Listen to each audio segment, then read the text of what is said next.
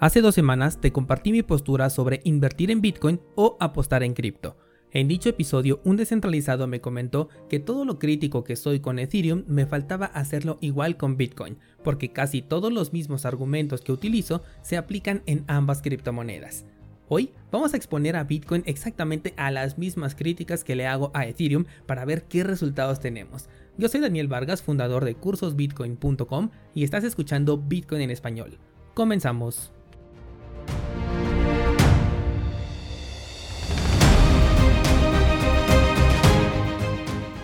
El episodio de hoy lo voy a hacer más o menos similar al de preguntas y respuestas, en donde colocaré los puntos que critico de Ethereum y te voy a decir cuál es la postura de Bitcoin en ese mismo aspecto. Me encantan estos ejercicios porque a Bitcoin hay que ponerlo a prueba, hay que sofocarlo por todos lados, técnica y fundamentalmente, de tal manera que estemos convencidos de que realmente es la tecnología que necesitamos.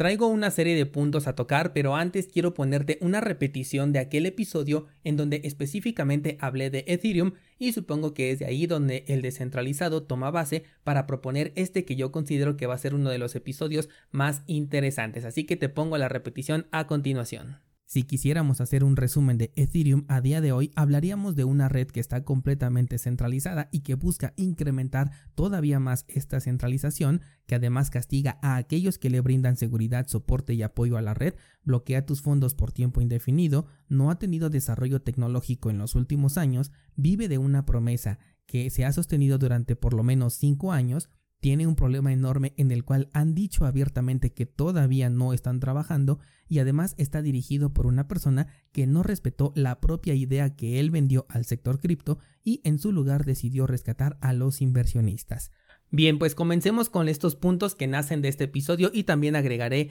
algunos otros. El primer punto dice que es centralizado y que lo será más con el paso a Proof of Stake. Bien, pues Bitcoin eh, no es centralizado porque cada uno podemos correr un nodo validador. Te he mencionado en diferentes ocasiones que yo tengo tres nodos corriendo, dos de ellos son los que normalmente están operando 24/7 y uno simplemente eh, lo prendo y lo apago o a veces lo utilizo para realizar diferentes experimentos. Así que este último pues no está digamos que operando 24/7 validando transacciones. Pero el punto al que voy es que cualquier persona prácticamente puede correr un nodo de Bitcoin ya que es algo muy económico. De hecho, cualquier persona que tiene una computadora lo puede realizar sin la necesidad de adquirir algo adicional. Quizás únicamente eh, un disco duro si es que no tienes uno que tenga la suficiente capacidad. Pero es un dispositivo bastante económico que conforme pasa el tiempo se vuelve incluso más barato. Ahora que estuve haciendo el, curso de aspectos técnicos de Bitcoin en la parte de Snore, también me di cuenta que esta implementación de Taproot que incluye a Snore también incrementa el nivel de descentralización de Bitcoin porque hace que la longevidad del disco duro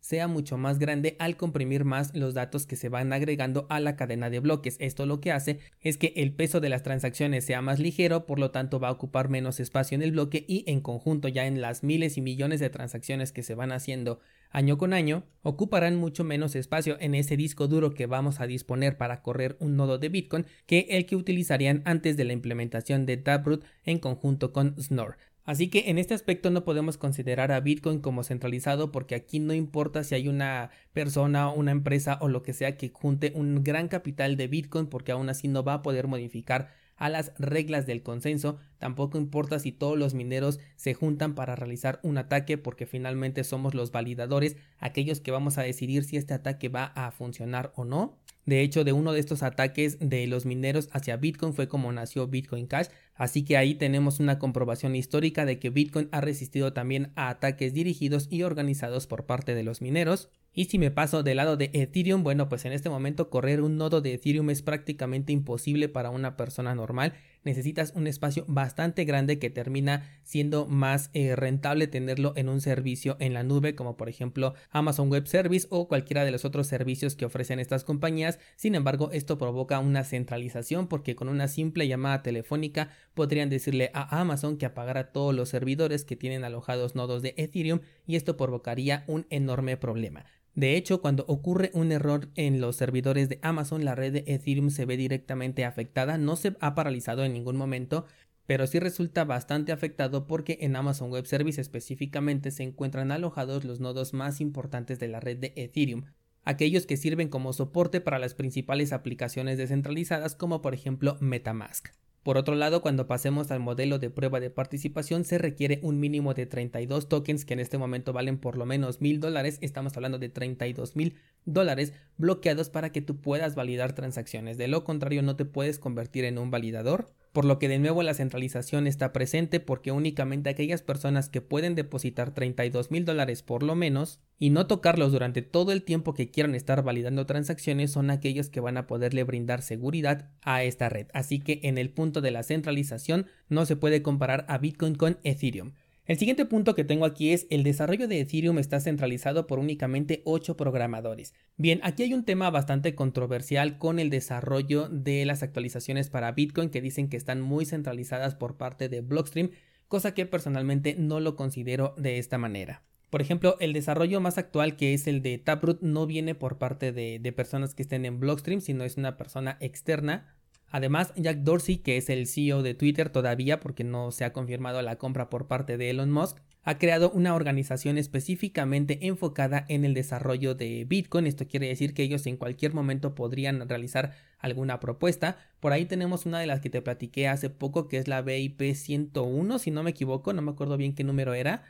pero esta tampoco vino por parte de Blockstream, de hecho causó mucha polémica, por eso te lo traje aquí al podcast, porque querían que lo implementaran de manera rápida como ocurrió eh, con Taproot, y una vez que la analizabas a profundidad te dabas cuenta que en realidad proponía cosas que podrían convertirse en peligrosas para el protocolo de Bitcoin más allá de la utilidad que se le podría llegar a dar. Además justificaban que esta implementación los desarrolladores la querían mucho, sin embargo Bitcoin no está hecho para los desarrolladores sino está hecho para los usuarios finales, para que cumpla ese propósito que Satoshi Nakamoto propuso desde un principio por lo tanto, hasta donde sé, esta eh, actualización no ha sido autorizada y creo que cada vez está perdiendo más fuerza. De hecho, tú como descentralizado, si tienes una propuesta, la puedes ahí exponer para que las personas la puedan analizar y si es una propuesta que realmente le pueda ayudar a la escalabilidad o descentralización de Bitcoin, estate seguro que va a ser implementada. Por supuesto que tendrá que pasar por un periodo de prueba que más o menos duraría como un año, a menos que fuera algo que se pudiera verificar de manera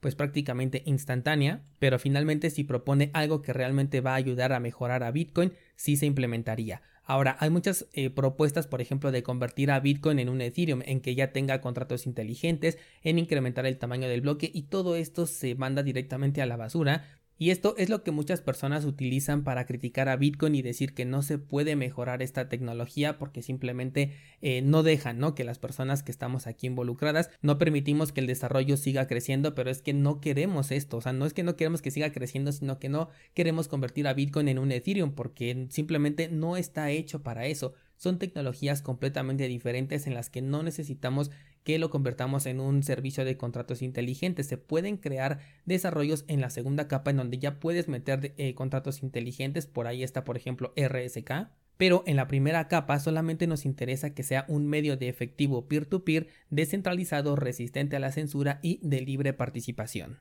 Ese objetivo está cubierto al 100%, lo podemos mejorar, por supuesto que sí, pero no necesitamos agregarle cosas innecesarias a un protocolo que está diseñado específicamente para realizar una cosa, una transferencia de valor entre dos pares. Vamos con el siguiente, dice Ethereum es un proyecto que no cumple su propósito. Bueno, aquí en el caso de Bitcoin acabo de explicar justamente esto. Eh, Bitcoin tiene un solo objetivo, ser un sistema de efectivo peer-to-peer descentralizado, resistente a la censura, de libre participación, etc. Y bueno, Ethereum por lo menos en un principio dijo que las comisiones de Bitcoin eran completamente eh, ilógicas, que era incoherente que un sistema de efectivo tuviera esas comisiones tan altas. Y bueno, una vez que Ethereum despegó, lo que resultó es que sus comisiones son todavía más grandes que las de Bitcoin. Incluso en los momentos de baja congestión, las comisiones de Ethereum son muchísimo más grandes. Esto es porque por supuesto tiene una mayor tracción en las aplicaciones que está utilizando. Se utiliza más esta moneda que la de Bitcoin, porque exactamente para eso está diseñada. Pero si desde el principio este era el objetivo, pues también me parece ilógico que nos hayan prevenido con el tema de las comisiones, sobre todo cuando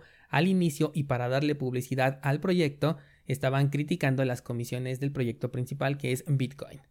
Siguiente punto dice Ethereum quema sus tokens solamente para incrementar el precio de la moneda y sin ninguna otra justificación. Esto es completamente real, eh, además de que se está modificando la política monetaria del proyecto. Atacar a la política monetaria de Bitcoin sería uno de los errores garrafales más grandes de todos los tiempos que prácticamente podría llevar a Bitcoin a la quiebra. Esto es eh, el quererle modificar, por ejemplo, que tenga 21 millones de, de monedas, el querer modificar el ritmo de la emisión o hacerlo todavía más escaso a través de una quema de monedas, que es específicamente lo que hace Ethereum. Esta propuesta pues únicamente fue votada por estas ocho personas de las que estamos hablando y seguramente algunas personas también cercanas a este círculo y cuando la actualización salió aquellos que no se apegaran a la actualización simplemente eran penalizados que de hecho este es otro de los puntos que vamos a encontrar un poquito más abajo. No tiene ninguna otra justificación el hecho de quemar los tokens porque ya estábamos hablando de una moneda que era de emisión ilimitada por lo tanto, lo único que están haciendo aquí es incentivar a que el precio suba y que la gente siga comprando porque si no, pues obviamente se les va a desplomar el juego. En el caso de Bitcoin no se queman los tokens y tampoco se ha modificado la política monetaria desde la creación original de Satoshi Nakamoto. Vamos con el siguiente punto y dice Ethereum castiga a aquellos que le brindan apoyo, seguridad y soporte a la red con penalizaciones. Esto ha ocurrido en prácticamente cada una de las actualizaciones que ha hecho Ethereum, todos aquellos que no se apeguen a lo que ellos dicen, a lo que Vitalik y las, otras ocho personas dicen, entonces son penalizadas a través de que les van quitando sus tokens. Si se te va la luz, que es algo de lo más normal cuando estás corriendo un nodo de Ethereum a lo largo de toda la vida que estés corriendo este nodo, cada vez que se te vaya la luz vas a tener un problema de penalización, te van a estar quitando unos cuantos centavitos de Ethereum. Si se te desconecta el internet, algo que también es completamente normal en todos los que tenemos una conexión a internet, también vas a ser acreedor a una penalización. Que si quieres atacar a la red, también vas a tener una penalización. Que bueno, esto sí suena un poquito más coherente, pero muchas veces esto se presta a la interpretación de las personas que lo están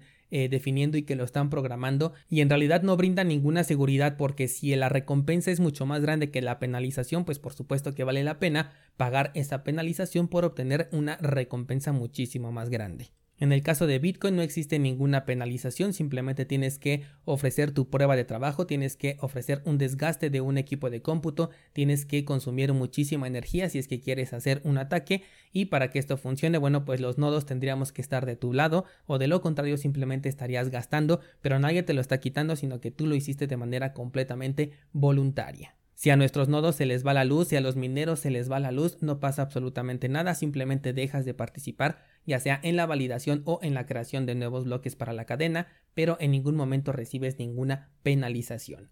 Siguiente punto dice Ethereum bloquea tus fondos por tiempo indefinido. Bueno, esto sucede con el Ethereum 2.0 a día de hoy que todavía no ha sido lanzado de manera oficial. Es un bloqueo completamente voluntario, es decir, las personas saben perfectamente que al momento de meter ahí sus 32 Ethers por lo menos y de ahí en adelante, eh, todas estas criptomonedas se van a quedar bloqueadas de manera indefinida hasta que la versión 2.0 sea oficial y ya esté corriendo en Mainnet. Esto se supone que va a suceder a finales de este año 2022, pero si no fuese así, entonces van a seguir bloqueadas estas monedas durante más tiempo y todavía sería indefinido. Con Bitcoin tampoco hay ningún bloqueo, de hecho para correr un nodo no necesitas tener ni un solo Satoshi, tú podrías no tener nada de Bitcoin en ninguna cartera y aún así puedes participar en la validación de bloques de Bitcoin. Siguiente punto que creo que va a ser uno de los más interesantes, dice Bitcoin, ah, no, bueno, aquí sería eh, Ethereum no ha tenido desarrollo tecnológico en los últimos años.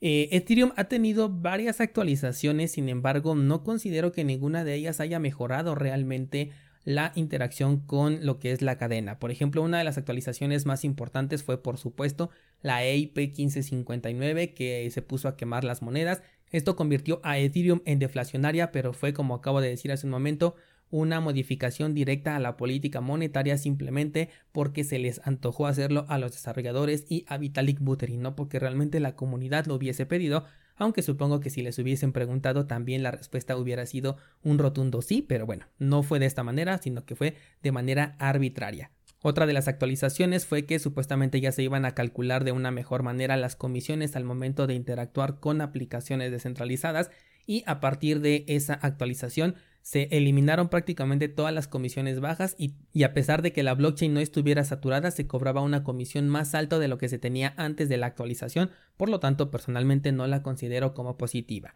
Bitcoin por su lado tiene actualizaciones bastante esporádicas, la penúltima fue en 2017 y la otra fue hasta 2021. 2017 fue Segwit que nos permitió organizar de mejor manera la información que teníamos en el bloque a través de los árboles de Merkle y la otra actualización de 2021 fue la de Taproot que también nos permitió organizar de mejor manera las firmas gracias a Snore incrementar la ofuscación de la información de tal manera que las transacciones ya no se distinguen tanto entre si son de multifirmas o son de una firma simple, con lo cual también agrega incluso un poquito de privacidad y al mismo tiempo volvió más escalable la red porque ya permite reducir el peso de una transacción porque unificó las firmas y esto a su vez se refleja en el pago de una comisión un poco más pequeña. Todo esto sin incrementar el tamaño del bloque, sino únicamente organizando de mejor manera la información. Entonces Bitcoin sí ha tenido eh, desarrollo tecnológico que considero que es bastante importante porque sirve, como dije hace un momento, para mejorar aquellas cualidades para las que fue desarrollado Bitcoin. No busca agregarle una criptomoneda estable que sea algorítmica, no busca crear contratos inteligentes, aunque sí existen los contratos inteligentes dentro de Bitcoin, pero bueno, no, no busca hacerlos como por ejemplo los de Ethereum o como los de Solana, no busca hacer transacciones de menos de 10 minutos porque así estuvo diseñado desde un principio esto no es un error, sino una característica que fue así por diseño, por lo tanto considero que los desarrollos que se han hecho, a pesar de ser bastante esporádicos entre unos y otros, están diseñados para mejorar la experiencia con el usuario y sus resultados son prácticamente inmediatos. Igual y este es un punto debatible, habrá personas que quieran eh, otro tipo de desarrollos o convertirlo a lo mejor a, Bitcoin en un Ethereum 2.0, pero considero que esto lo único que haría sería matar a la criptomoneda madre y con ello posiblemente a todo el mercado de criptomonedas. Vamos con la siguiente o con el siguiente punto que dice eh, Ethereum vive de una promesa que se ha sostenido por lo menos durante los últimos 5 años. Por supuesto aquí estoy hablando del cambio a la prueba de participación me parece que ahora sí lo van a conseguir. Si no es a finales de 2022, sería a principios de 2023. No lo sé, ¿verdad? Llevan así durante 5 años, pero creo que con el avance que ya han tenido durante todo este tiempo, por fin ahora sí lo van a conseguir. Y qué bueno, me da gusto que por fin den este paso que ya estuvieron alargando durante mucho tiempo, pero personalmente considero que es un paso hacia atrás, que es un retroceso, que le agrega más inseguridad, que la vuelve más centralizada, en fin, los resultados que tiene todos estos cinco años de, de progreso y de experimentación, personalmente no considero que sean positivos. Y los resultados ya se están viendo, ya por ahí les platiqué de Lido, que es una empresa que ya controla más del 30% de los nodos validadores de Ethereum 2.0 y eso que todavía ni siquiera sale esta red a Mainnet y aún así ya tiende a la centralización, así que incluso tenemos evidencia, no es solamente una especulación.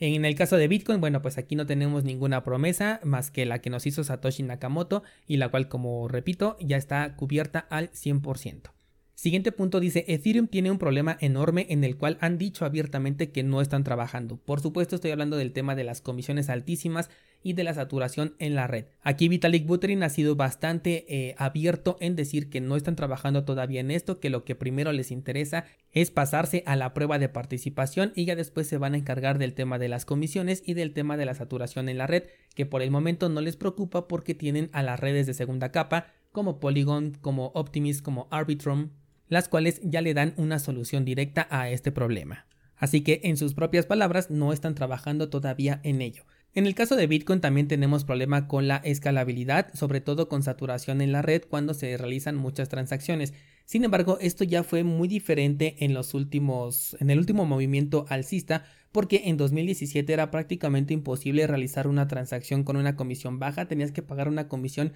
altísima para realizar una transacción con Bitcoin y esto ya no se repitió cuando llegamos nuevamente a los 20 mil, ni a los 50 mil, ni a los 70 mil dólares. Incluso una vez que se comenzó a desplomar, sí la red por supuesto que empezó a tener una atracción muchísimo más grande, las transacciones fueron incrementando de manera eh, considerable, pero en ningún momento se salieron de control las comisiones, en ningún momento se congestionó la red como en 2017 donde incluso una transacción podía llegar a tardar hasta más de una semana si no pagabas una comisión alta y esto se debe a las implementaciones que ya se han realizado. Una de ellas, por ejemplo, es el desarrollo de Lightning Network, que también es una red de segunda capa, a través de la cual, pues, voluntariamente las personas pueden decidir eh, mover sus satoshis en cantidades pequeñas. También a la implementación de Segwit, que te permite tener un mejor acomodo en la información que va en, el, en la cadena de bloques. Esto hace que quepan más transacciones por bloque y con eso también se libera muchísimo la red. Y bueno, recientemente con Taproot, pero yo creo que Taproot todavía no tiene un impacto directo en el, el tema de la congestión de la red de Bitcoin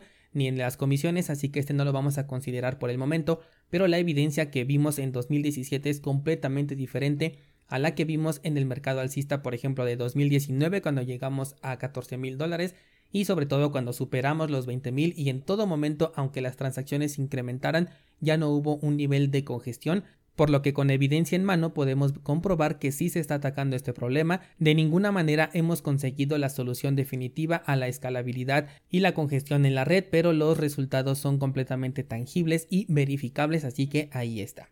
El siguiente punto dice aquí, Ethereum está dirigido por una persona que no respetó la propia idea que le vendió al sector cripto y en su lugar decidió rescatar a los inversionistas. Con esto yo me estaba refiriendo a cuando se creó la DAO, la primera organización autónoma descentralizada, en donde el eslogan prácticamente era que el código es ley y lo que dijera el código se tenía que respetar. Esto hasta que ocurrió el, el hackeo y bueno, pues ya no se respetó este código y prefirió salvar a los inversionistas creando un hard fork que es de donde salió el Ethereum que todos conocen hoy en día, omitiendo por completo este error o este hackeo que se hizo en la red que ahorita se conoce como Ethereum Classic, y de esta manera rescatando el dinero de los inversionistas y por supuesto de las personas que estaban involucradas, que eran los mismos desarrolladores de Ethereum. En el caso de Bitcoin, bueno, pues no, no podemos decir que está dirigido por ninguna persona porque no existe, no hay ninguna idea que no se esté respetando ni que haya sido vendida de cierta manera y después se haya cambiado, porque pues lo único que tenemos es el white paper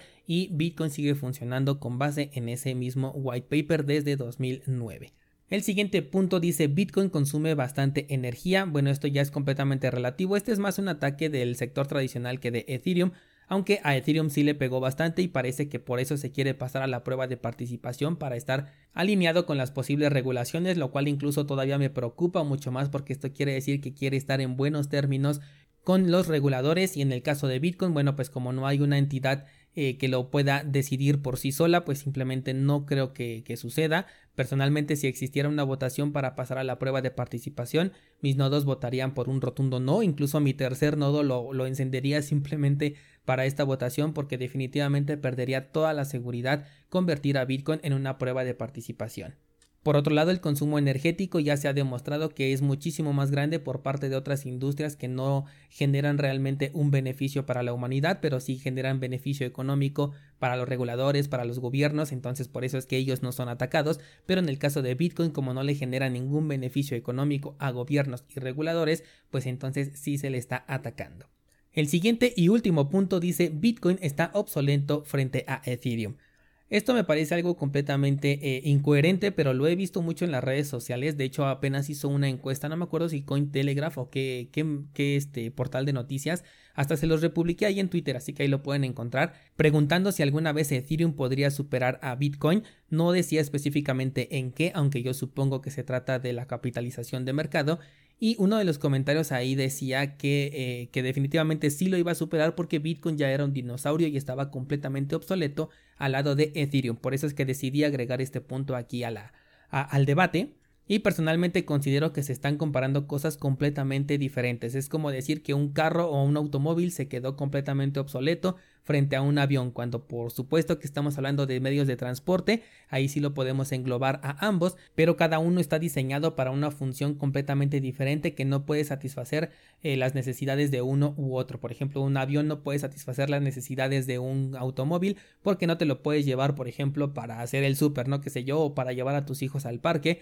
y un carro pues no puede ni siquiera atravesar el charco o si lo haría tendría que hacer uso de otro sistema de transporte como por ejemplo un barco o incluso un mismo Entonces, estamos hablando de cosas completamente diferentes. Ethereum tiene sus propios objetivos. Ellos buscaban convertirse en la computadora mundial, en una computadora mundial. Mientras tanto, Bitcoin, pues es, como su mismo white paper lo dice, un método de intercambio de valor peer-to-peer, -peer, descentralizado, resistente a la censura, bla, bla, bla, ¿no? Todo lo que ya hemos repetido varias veces en este episodio. Así que no me parece justa la comparación en este aspecto porque creo que ambos atacan a un objetivo completamente diferente. Y bueno, pues lo más importante de todo este episodio es que me compartas qué es lo que piensas, si realmente fui objetivo en cada una de las cosas que te compartí. Por supuesto que tengo una preferencia hacia Bitcoin, siempre lo he manifestado y además eh, no me gusta para nada Ethereum, ya entre más voy eh, aprendiendo sobre este proyecto, menos me va gustando. Entonces igual puede que mi opinión esté un poquito sesgada por estas dos preferencias,